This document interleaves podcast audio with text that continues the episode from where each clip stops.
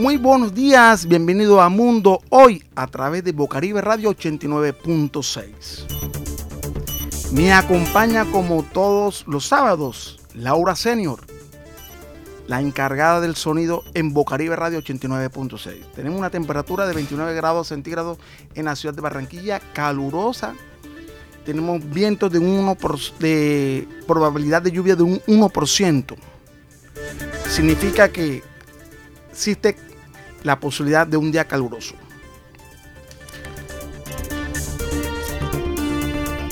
Hoy es 9 de abril del año 2020. Bienvenido a todos los oyentes de Bocaribe Radio a Mundo hoy y un día como hoy.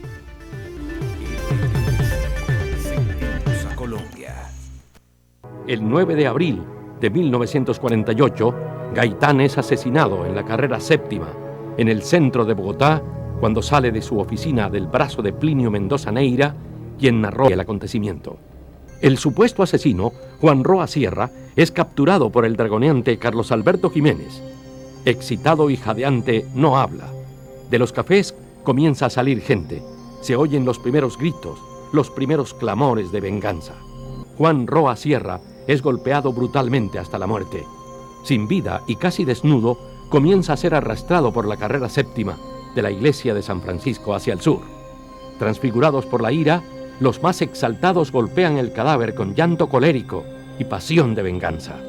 La turba anónima arrastra el cuerpo hacia la calle 14 y semidesnudo es llevado frente a la puerta del Palacio Presidencial, donde permanece 20 horas tapar. El pueblo pierde la razón.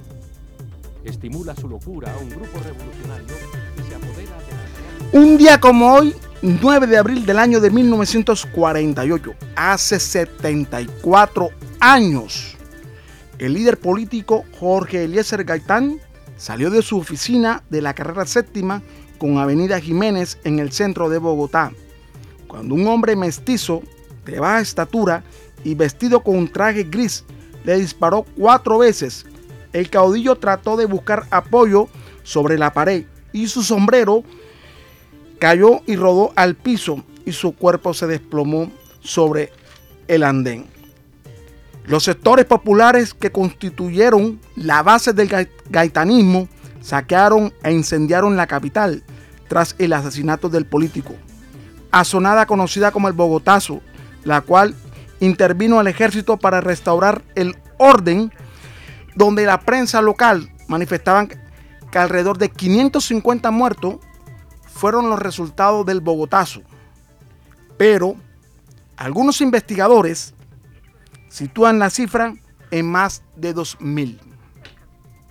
Gracias a los archivos de la RTBC, la televisión pública de, de Colombia, adquirimos o tomamos este archivo sonoro para darnos una perspectiva de lo que fue ese día tan importante en la historia de Colombia, la muerte de Jorge Eliezer Gaitán.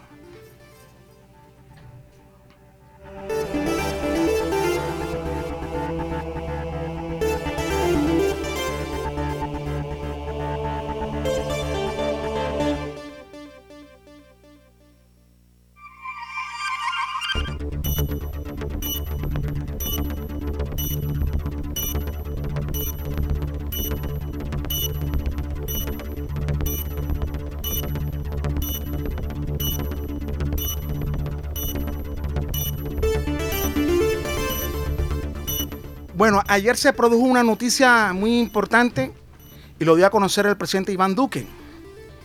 La, Corte Suprema de Justicia le dio vía libre para la extradición de Úsuga, el mayor narcotraficante en la actualidad en Colombia. Mundo Hoy realizó una perspectiva acerca de esta extradición hacia los Estados Unidos.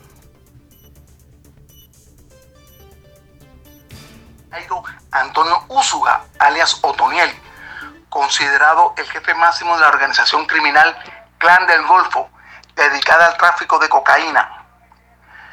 Lo hizo horas después de obtener la luz verde de la Corte Suprema de Justicia.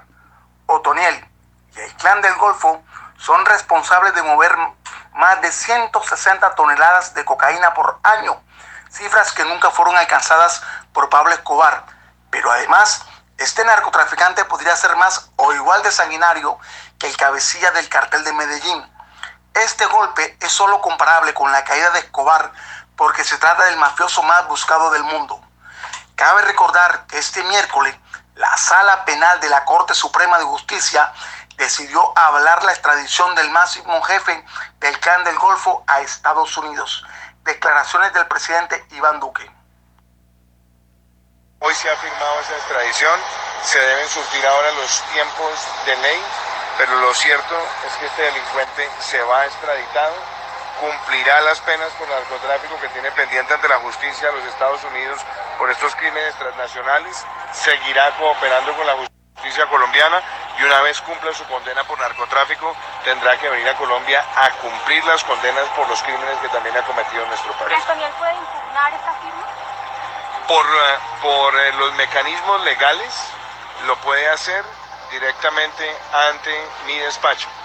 Obviamente nosotros sabemos cómo operan estas situaciones, se cumplirán los tiempos de ley y el delincuente se irá a los Estados Unidos. Lo que está previsto son aproximadamente 10 días hábiles, que es lo que siempre se ha surtido en los trámites de extradición. Pero ya está la autorización de la Corte Suprema de Justicia. La decisión de la extradición será notificada a Estados Unidos y luego el Ministerio de Justicia revisará si se cumplen los requisitos y de ser así envía comunicación a la Fiscalía General para que proceda a dejar a disposición a Otoniel. Solo después de ese trámite quedará todo listo para que el señalado narcotraficante sea entregado a agentes federales. El jefe del clan del Golfo, la principal banda criminal del país, es requerido por la justicia de Estados Unidos por delitos relacionados con narcotráfico. Otoniel fue capturado por la fuerza pública en el Urabá antioqueño. Hoy permanece detenido bajo extremas medidas de seguridad en las instalaciones de la Dijín en el occidente de Bogotá. Declaraciones del ministro de Justicia, Wilson Ruiz.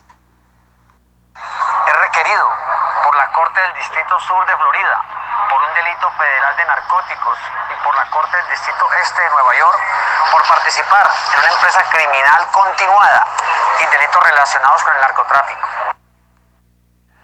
En Colombia tiene 122 órdenes de captura y 6 sentencias condenatorias, entre ellas dos de 40 y 50 años de prisión por homicidio agravado, homicidio en persona protegida, desaparición forzada, desplazamiento forzado y reclutamiento ilícito de menores.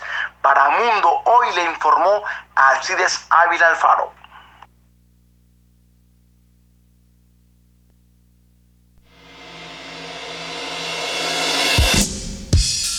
Desde el suroccidente de Barranquilla emite su señal la emisora comunitaria Bocaribe Radio, HJU64, 89.6 FM.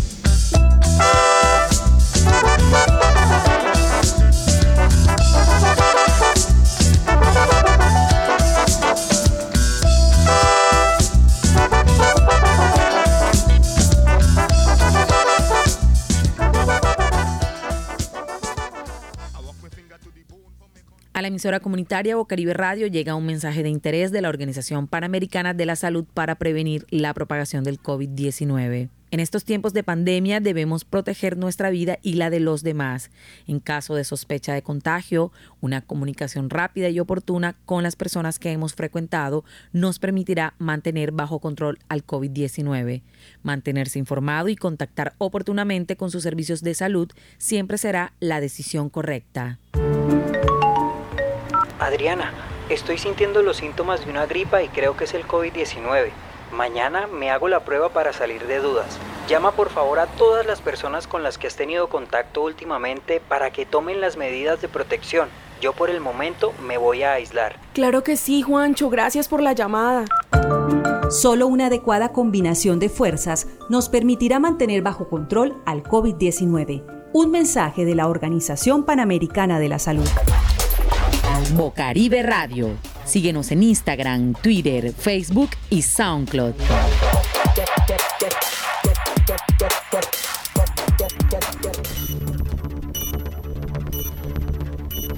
Regresamos a Mundo hoy a través de Bocaribe Radio 89.6. Hoy se conmemora el desplazamiento y víctimas del conflicto armado. Sabemos que Colombia ha sido un país de conflicto. Hoy se celebra alrededor los 74 años de la muerte y asesinato de Jorge Eliezer Gaitán. A raíz de ese hecho, comenzaron a vivir Colombia una nueva etapa. Nacieron diferentes grupos armados, que hoy es consecuencia de lo que está viviendo el país. Tenemos como invitado a Jairo Rodríguez, víctima del conflicto armado. Bienvenido a Mundo Hoy Bocaribe Radio. Gracias, muy buenos días. Eh, hago parte del grupo de, la, de los desplazados, víctimas aquí de Colombia por el conflicto armado. Eh, bueno, eh, hoy visitando que se está celebrando la conmemoración, la memoria donde un día fuimos desplazados de nuestra tierra, nuestra parentela, perdiendo a un seres queridos por el conflicto armado. Hemos llegado hasta esta ciudad buscando una nueva forma de vivir, buscando pues los beneficios que se nos ha brindado, las leyes que han salido.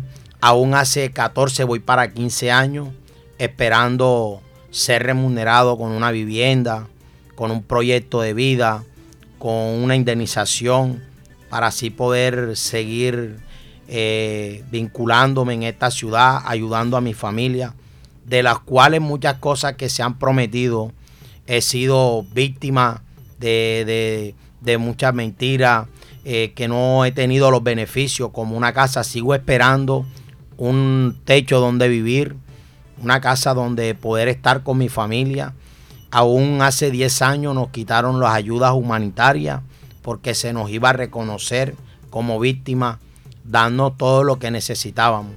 ¿De dónde fuiste desplazado? Yo fui desplazado de Cesar, corregimiento sector La Mesa, cuando el bloque 47 de la FARC y la Fuerza Revolucionaria de la AUC que se tomaron esas tierras, a uno nos acusaban por que éramos parte de la guerrilla se metió la, autodefensa cuando en el 99 que estaban allá. Eso fue tremendo, un conflicto de lucha donde mi familia y yo tuvimos que salir. Muchas familias tuvieron que bajar, bajábamos con lo que podíamos bajar. Dejamos los animales, las tierras, los cultivos y venimos a hacer una nueva vida hasta este lugar. De los cuales un día me dirigí a la gobernación de aquí de Barranquilla desplazada, me presenté. E igual recibí tres ayudas humanitarias en ese año. De ahí no recibí más nada. Aún tengo 14 años luchando, que se me dé una ayuda o un techo, de los cuales voy para 15 años está esperando esas ayudas. También tenemos aquí como invitado en nuestra mesa de trabajo el señor Elvis Martín Correa, es el delegado de la mesa de víctimas del Distrito de Barranquilla. Bienvenido a Mundo Hoy, Gracias a Voz Caribe y a sus oyentes. Eh, el compañero Jairo Rodríguez en el, bosqueo que él hace eh, es la verdad, es la realidad, porque eh, en el departamento del Atlántico, especialmente en el distrito de Barranquilla, que hay 150 mil víctimas en las cinco localidades, por ahora no han reparado integralmente a ninguna víctima. Y hay muchas víctimas que tienen esa necesidad como vivienda una reparación integral para que su núcleo familiar llegue a una economía socioeconómica y eso no se ha hecho por parte de la unidad ni del ente. Eh, ¿No reciben ayuda del extranjero, de una entidad humanitaria? ¿Y qué ha hecho el distrito para, para ayudar a todas estas personas que han venido desplazadas por la violencia aquí a la ciudad de Barranquilla, al departamento del Atlántico, ya que usted es delegado del distrito de Barranquilla? De todas maneras, eh, el Departamento del Atlántico es receptor. Receptor y como le estaba diciendo que tenemos 150 mil habitantes, pero la unidad es la encargada de realizar todo esto, ruta, para llegar a una meta, a una reparación integral a nuestras víctimas, porque él es el que le da la pauta en el Comité de Justicia Transicional al ente, al distrito de Barranquilla para que nuestras víctimas gocen efectivo del derecho, o sea, tengan una vivienda digna, tengan su reparación administrativa y tengan su proyecto productivo.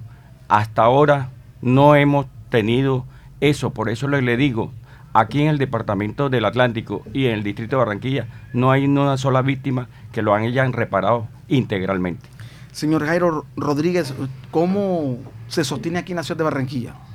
Eh, bueno, eh, cuando llegué a esta ciudad de Barranquilla, eh, comencé a vender chupeta dulce de puerta a puerta en las casas, aún pidiendo un alimento, pidiendo una bolsa de arroz, una bolsa de azúcar, una botellita de aceite, lo que, con lo que me pudieran ayudar, con grano, con espaguete. Ahí fui luchando poco a poco. Eh, duro, ha sido duro esto. Igual llegamos a una parte donde venimos con una cultura diferente y, y bueno, ha sido duro hasta el momento a la lucha. Sigo independiente, trabajando por mi cuenta eh, llegué aquí a la ciudad de Barranquilla, aquí conocí de Dios, soy cristiano, ahora pertenezco a un grupo en el Concilio Ministerio Internacional para Gloria y Honra de Dios, me ha ayudado. Ahí estoy laborando, laboro, pues predico en las calles. Dios me ha dado ese, ese, ese conocimiento y como tal en una empresa no, no, no, no trabajo, eh, predico en las calles día a día eh, recojo una ofrenda, de eso vivo, digo lo que estoy viviendo. Y, bueno, fíjese que para añadirle esto, cuando hemos buscado la forma de que abogados trabajen en nuestra ayuda, eh, eh, hicimos un grupo de casi 200 personas, estábamos recogiendo un fondo para buscar un local, porque aún hasta las personas que quieran ayudarnos, muchas personas han sido amenazadas, otros han sido asesinado, ¿verdad? Con tal de callar de pronto a las personas que nos van a ayudar a pelear por nuestros derechos. Eh, como tal, no tuvimos el local para meter a dos, tres, cuatro abogados que nos iban a ayudar, porque un arriendo allá en el centro vale más barato, vale millón doscientos, ¿verdad? Porque lo que eh, nos dijeron allá, los abogados que querían ayudarnos, que allá en la alcaldía vieja, donde están las oficinas, allá como tal no, no, podían darle una oficina a ellos donde ellos pudieran atendernos. Y es lamentable que nosotros tengamos que buscar de nuestra ayuda en un local para que los abogados puedan trabajar. Y eso, eh, lo primero que nos decían era que lo íbamos a hacer como en la forma oculta, ¿verdad? Entonces, se manejan muchas cosas ocultas aquí en, lo que es como en, en nuestros derechos en nuestros derechos que han sido vulnerados. Las tierras que dejaste allá en el Cesar por trasladarte y cuidar tu vida y tu familia, ¿qué de esas tierras? Eh, bueno, yo salí más nunca he ido por allá, más nunca. Si te digo que sé de algo de eso, sería decirte una mentira. Más nunca fui, porque aún me dio miedo, porque aún cuando yo salí de allá, fue la masacre de Caracolcito que está más debajo, que fueron asesinadas más de 30 personas, guindadas y cortadas, decapitadas. ¿Verdad? Eso yo lo viví allá en, cuando hubo esa masacre. En ese tiempo nosotros salimos de allá. Y más nunca he ido hacia allá. Y bueno, de pronto ni regresaré más porque igual estoy aquí en Barranquilla y con mi familia y, y sí esperando que se me dé la ayuda. Señor Elvis, usted como delegado de las víctimas para el distrito de Barranquilla, ¿cuántas personas desplazadas tienen ustedes registrados aquí en la ciudad? Como le estaba eh, informando, 150 mil víctimas del conflicto, pero ahorita la Mesa Distrital de Barranquilla está trabajando un tema que se llama reubicación y retorno, para los que están llegando como receptores que se reubiquen aquí en Barranquilla para mandarle ese listado a la unidad y la unidad tenga el conocimiento en el Comité de Justicia Transicional y se lo pase al ente, al distrito de Barranquilla, que estas personas tienen la necesidad, que están reubicadas en diferentes localidades de Barranquilla, como un ejemplo, La Paz, 7 de agosto, Los Ángeles, Malvinas, eh, eh, que cuenten con una casa digna y con un una estabilidad socioeconómica en unos proyectos productivos. O sea, en el suroccidente donde se encuentra el mayor número de personas desplazadas. Claro que sí, porque tenemos a, a, Villa San Pablo y tenemos también a Villa Cordialidad, que son del suroccidente. ¿No hay una entidad o, o un organismo del extranjero que estén eh, prestos para ayudarles? Por ahora, a, hasta el momento no hemos tenido esa noticia y no hemos llegado por simplemente que el ESNARIT, que es el que pertenece a la unidad, ella es la que nos tiene que brindar todas esas garantías para que el distrito de Barranquilla cumpla esos compromisos con nuestras víctimas. ¿Le han dado fecha para el cumplimiento de, esas, de esos compromisos por el distrito? Llevamos 23 años con la ley, ya crearon la ley 1448, que es la del 2011, y nos sacan otras resoluciones, como dice nuestro compañero Jairo, las resoluciones, y ahí están entre resoluciones, decretos y leyes, y ahí estamos pero tenemos que luchar, seguir para adelante. Y para adelante por eso tenemos muchos líderes buenos de nuestras víctimas. El auditorio se encuentra un poco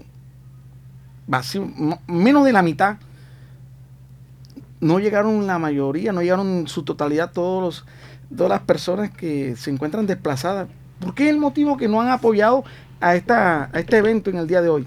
No, lo, lo que tenemos es que eh, simultáneamente hay cinco eventos Cinco en, en, cinco localidades. Porque es que lo que pasa es que la unidad de víctimas nos demuestra de que nada más hay cuatro sectores. Cuatro sectores que son Villa de San Pablo, Villa Cordialidad, La Cardenia, no estigmatizar a nuestros compañeros que están eh, ahí, pero yo le digo a la unidad que hay cinco localidades. En las cinco localidades tenemos víctimas. En La Paz tenemos víctimas, en La Chinita tenemos víctimas, en Rebolo tenemos víctimas, en Las Nieves tenemos víctimas, en, en el bosque tenemos víctimas. Entonces estamos simultáneamente en cinco localidades y en este evento teníamos para 35 y 40 personas. Son 26 años. Muchos ya no han, como decimos nosotros aquí en la costa, se han cansado han perdido ya la ilusión de una ayuda por parte del distrito, por parte de la gobernación, por parte del Estado?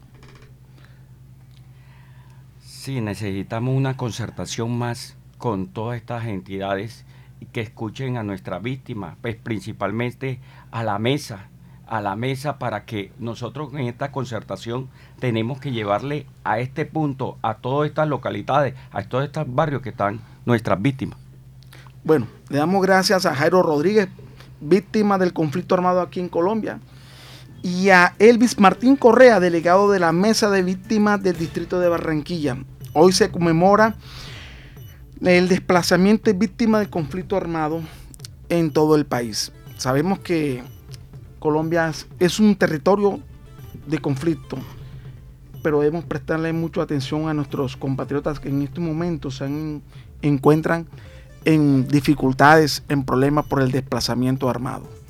Gracias, bienvenido a Mundo y gracias por su participación en el programa de hoy. A Jairo Rodríguez. Gracias, doctor. Eh, gracias a Bocaribe también que nos dio la oportunidad eh, para expresar el mensaje para toda la población de víctimas, para todos los gobernantes, pues en el nombre de Dios, que se pongan la manito en el corazón y nos brinden la ayuda que necesitamos. Que Dios le bendiga por su amable audiencia. Dios le bendiga. Amén. Elvin Martín Correa, gracias, por participar en nuestro programa en el día de hoy. Gracias. Y darnos a conocer este, esta problemática que se encuentra en silencio y no es visualizada en la ciudad. Gracias al señor periodista por este espacio que nos dan y estamos atentos, la mesa de víctimas y a la orden por allá en las oficinas para ver si sacamos a nuestras víctimas de este conflicto que nos tienen aquí en el distrito de Barranquilla. Bueno, gracias a Jairo Rodríguez, víctima del conflicto armado, y a Elvis Martín Correa, delegado de la Mesa de Víctimas del Distrito de Barranquilla, por participar en el día de hoy en Mundo Hoy, el análisis de la noticia. Vamos a unos pequeños cortos mensajes y regresamos.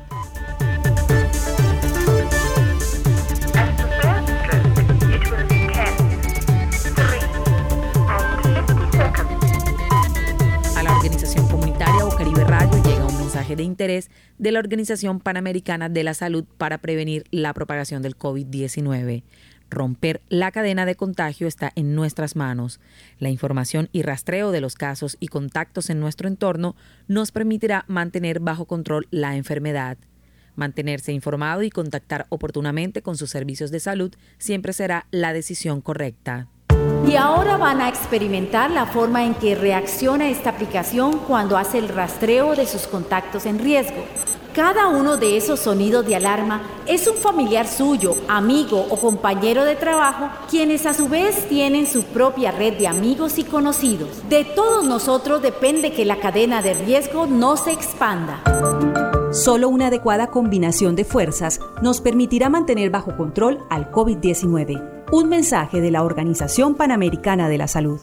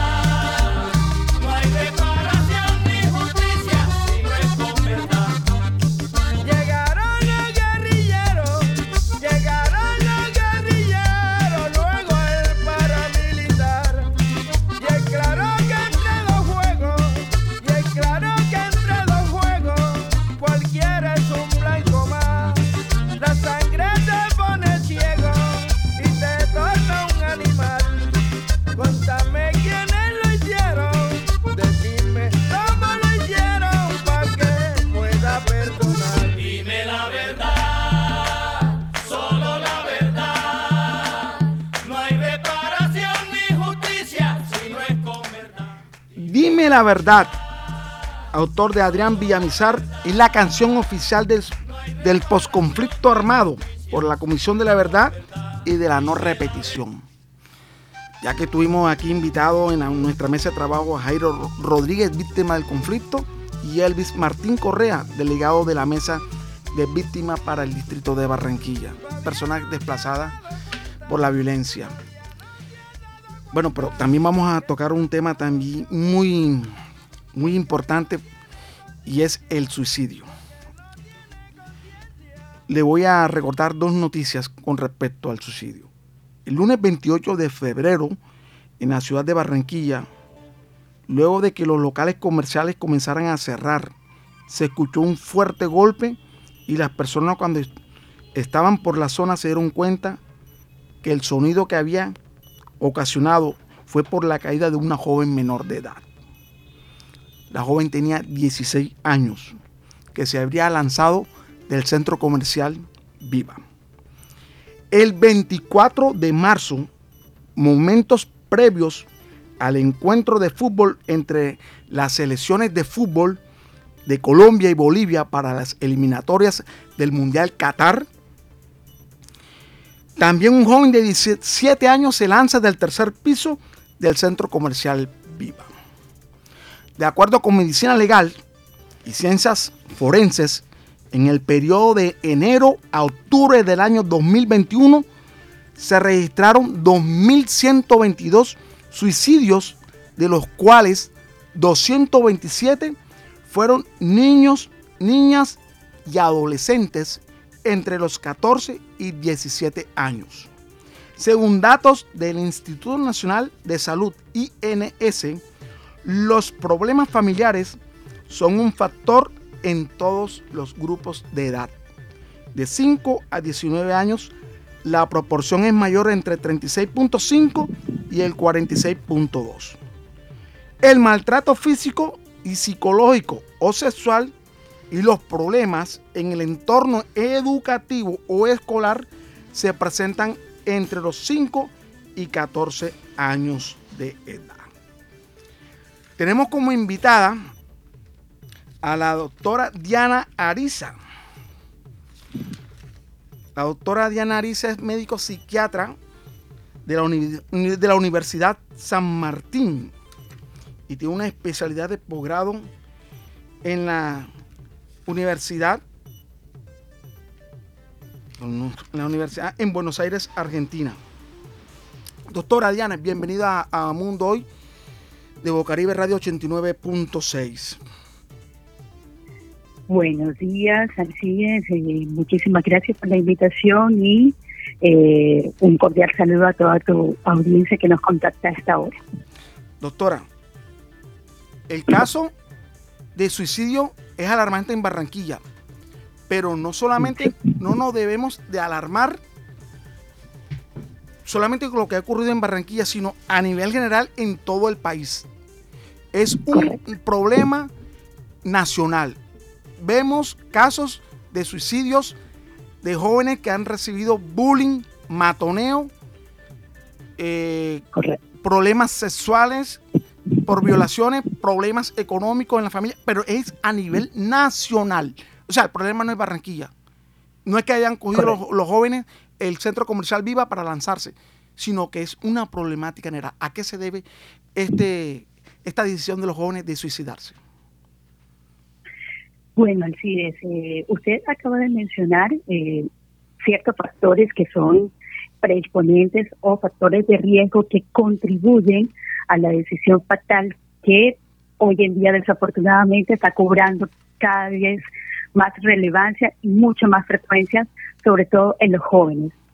Hoy en día, eh, con todo este auge de las redes sociales, en donde hay tanto eh, bullying, ciber, ciberataques, y precisamente eh, cómo es que es en donde los jóvenes están expuestos a este tipo de críticas, son mucho más sensibles y mucho más vulnerables porque precisamente están estructurando su personalidad y su autoimagen y les eh, y hay de eh, ciertas lesiones que ocurren en su interior psíquico que desafortunadamente terminan en estos hechos tan lamentables. Cuando hay esta, este sentimiento de vacío, esta percepción de que no tengo salida, de que no tengo escapatoria, pues suceden estos hechos lamentables que hoy por hoy cobran mucha más importancia. Doctora, usted que es doctora de una entidad como la 9PS Psiquiatra. Sí, señor. ¿Nos puede decir el, un promedio de edad de jóvenes que usted atiende? Bueno, eh, allí puntualmente eh, cada vez, eh, por lo general la nueva PS que digamos actualmente heredó, heredó por decirlo así los pacientes antiguos del, Seguro Social, pero que ahora con todo este advenimiento de, de ciertas falencias que desafortunadamente en nuestro sistema de salud, en donde muchas EPS, otras EPS han sido liquidadas, pues también se han heredado, hemos heredado otras, otros pacientes de otras eh, EPS. Entonces, eh, cada vez es más frecuente la consulta psiquiátrica en pacientes de menores edades, ¿ya?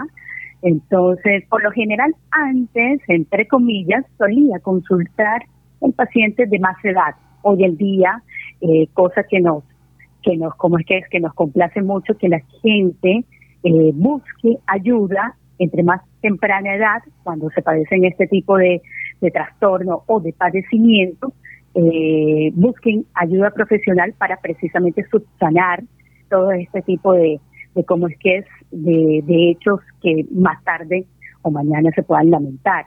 Es importante, aunque nos falta todavía muchísima, pero muchísima campaña, hablar de estos temas, por eso es tan importante que ustedes como comunicadores, eh, como es que aborden estos temas, porque es muy importante recalcar e insistir en la campaña de, de estos em, de estos hechos que están pasando para que precisamente las familias sepan cómo abordar estos temas cuando hay un integrante eh, en cada hogar que pueda estar atravesando este tipo de dificultades o de sentimientos que eh, más tarde tengamos que lamentar. Doctora, pregunto, para que un joven tome la determinación de suicidarse, debe tener un problema. Y de ese problema va originando y ocasionando diferentes etapas de una enfermedad. Esa enfermedad, bueno, es una enfermedad que es, con, si se puede decir, psicológica y a la vez de, de autoestima. Va creciendo esas etapas, puede ser una enfermedad bipolar, después afectiva y lo que lo conlleva después a la determinación dolorosa.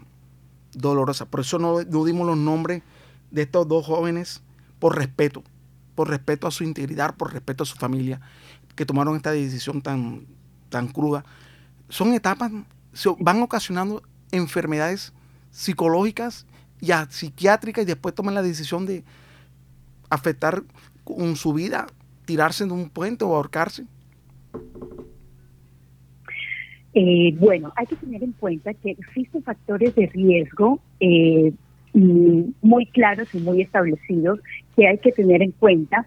Y eh, tu audiencia que nos estás escuchando ahora, esto para que lo tomen muy en cuenta porque quizás lo pueden tener muy cercano, pueden conocer a alguien, pueden estar tratando y de pronto a veces como es que no se no se logra eh, tener la conciencia plena de que este de que esta persona o este conocido o este amigo familiar pueda estar atravesando de, ello.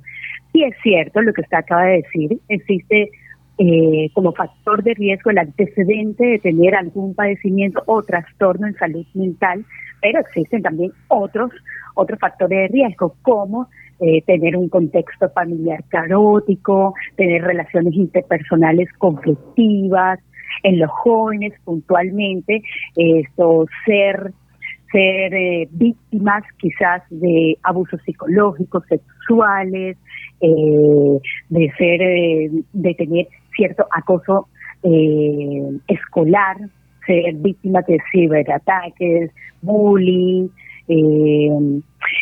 tener mucho cuidado con pacientes o personas que tengan antecedentes familiares de suicidios previos, ¿sí?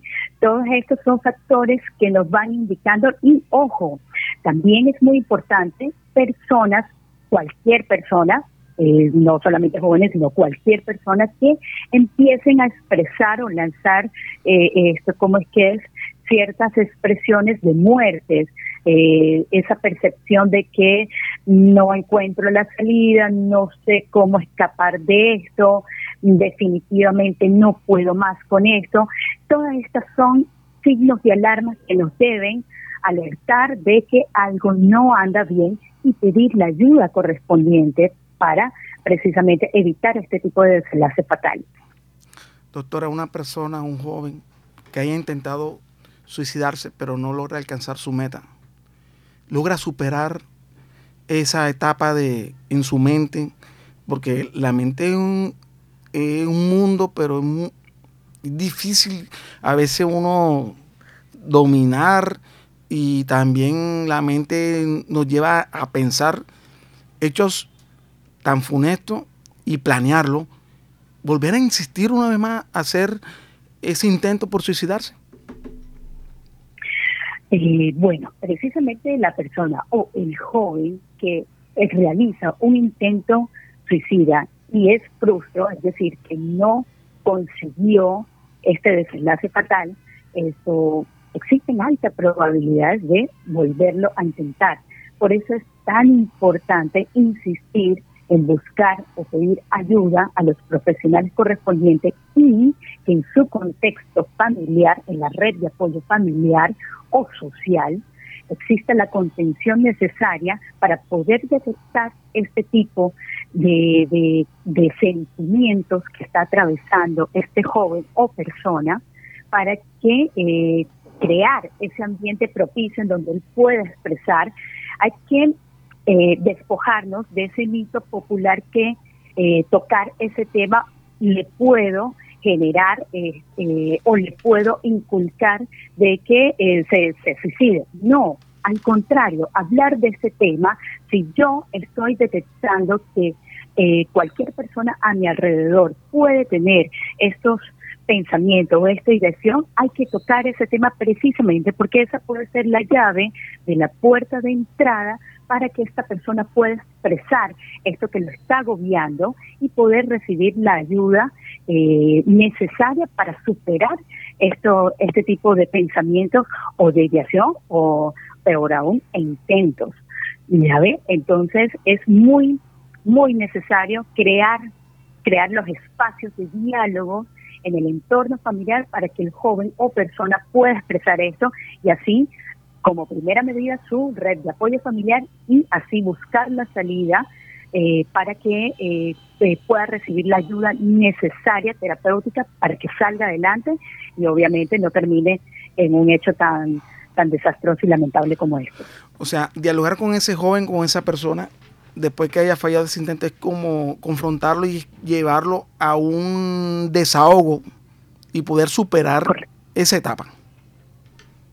Correcto, es es imprescindible que como es que es tenga los los un canal de diálogo, de comunicación fluido, lo más lo más que se pueda con su entorno familiar para precisamente buscar las alternativas más convenientes y necesarias para poder salir de esta situación que precisamente lo llevó a este a esta dirección o a este intento que, eh, que por el momento se frustró.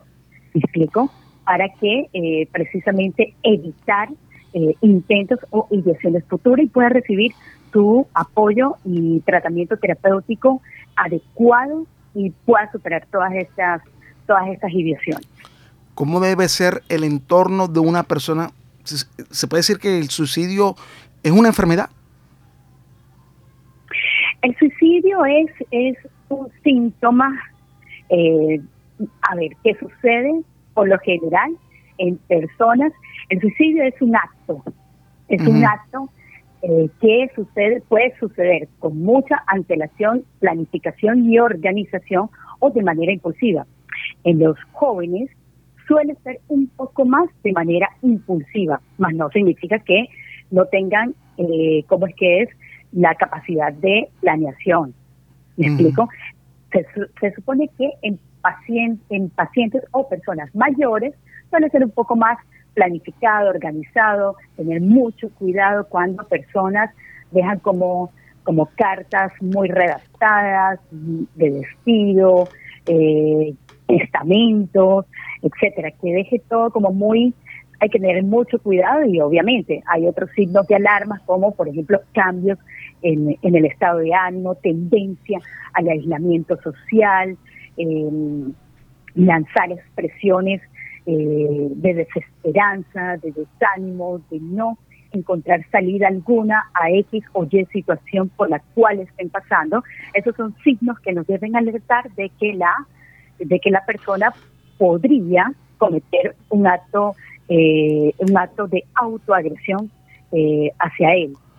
En los jóvenes hay que estar alerta eh, en, los últimos, en las últimas, por lo general no suelen, se dice que las últimas estadísticas, por lo general una persona que se autoagrede o realiza agresiones, heteroagresiones también, esto lo publica o hay lanzamientos de ciertas expresiones en redes sociales. Entonces hay que tener, eso también es un punto que hay que tener claro y un punto que hay que tener también muy visible, uno como familiar o como amigo, etcétera, o conocido.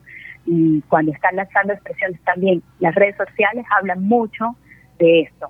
Eh, entonces, identificar este tipo de signos, de alertas, de alarmas, nos tiene que llevar a, crear conciencia de que la persona puede estar pensando o podría cometer un acto de o sea que la, accionar del, joven no, no es planificado, sino actúa rápido. ¿Y cómo debe tratarse un joven cuando ha tenido síntomas de suicidio en la familia? ¿Cómo debe comportar la, comportarse la familia con ese joven?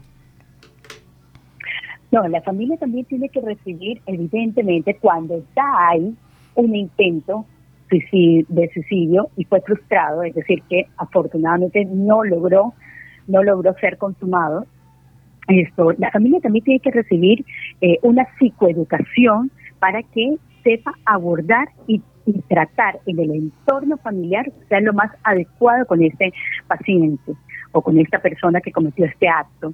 Entonces, eh, el joven o la persona que comete este acto debe recibir su tratamiento eh, como debe ser con todas sus con todas sus eh, todas sus eh, vertientes que, que le lleven psicoterapia, medicación en caso de necesitarla, en lo más probable, internación cuando haga falta, se lo explico porque es muy alta probabilidad de que de que esto llegue a suceder, es decir, de tener la, eh, el abordaje terapéutico adecuado para ello, pero también la familia debe recibir una psicoeducación en cómo abordar estos temas post, post eh, suicidio, post intento, cuando pasan este tipo de situación.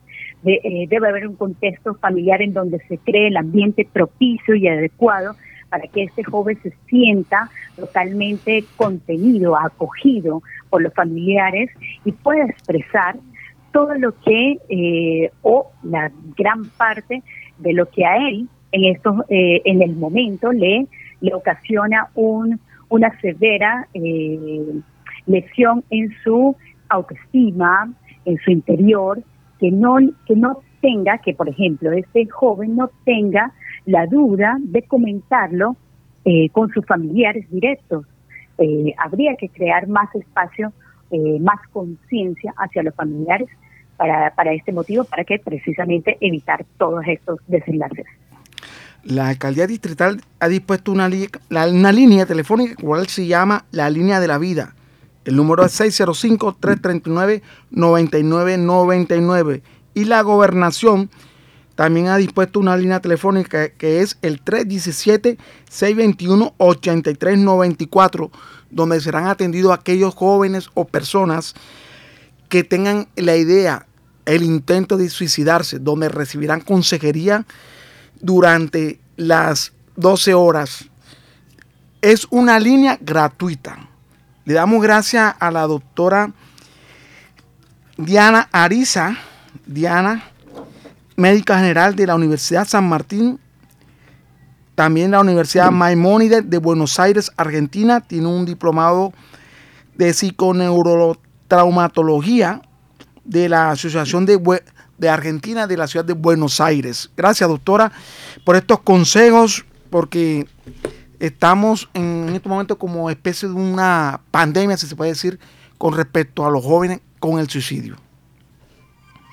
Gracias a ustedes por la invitación y de verdad eh, felicitarlos por abordar este tipo de temas tan importantes que hoy en nuestra sociedad, como usted lo dijo en su inicio de, esta charla, esto no solamente sucede en Barranquilla, no solamente sucede a nivel nacional, eh, sino a nivel mundial. Esto es una Eh, esto es un acto que eh, cada día cobra más, más, más, más relevancia y sobre todo eh, que se ha aumentado la frecuencia en plena pandemia. Así que acudir a los profesionales y a, la, y a las distintas entidades que brinden apoyo para tratar estos temas. Le damos gracias a la doctora Diana Ariza, psiquiatra, eh, experta en, en, en estas clases de temas, porque ella es una médico que atiende a través de la entidad la nueva EPS a su paciente. Gracias, doctora. Ha sido muy amable. Le agradezco todas estas declaraciones, cómo evitar, cómo tratar y a la vez cómo identificar un joven o una persona que tiene intentos de suicidio. Gracias a ustedes. Un feliz día. Feliz día, doctora. Así llegamos al final de Mundo hoy a través de Bocaribe Radio 89.6. Los esperamos el próximo sábado. Tendremos un programa totalmente diferente porque es la Semana Santa y hablaremos este sábado acerca de la resurrección de Cristo. El significado de la resurrección. ¿Qué significa jueves, viernes, sábado y domingo santo? Un programa especial sobre Semana Santa. Lo esperamos el próximo sábado. Gracias a Laura Senior, la mejor en los controles. Y les habló Alcides Ávila Alfaro, que lo esperan el próximo sábado con un nuevo tema de actualidad y de mucha importancia para Barranquilla y sus moradores.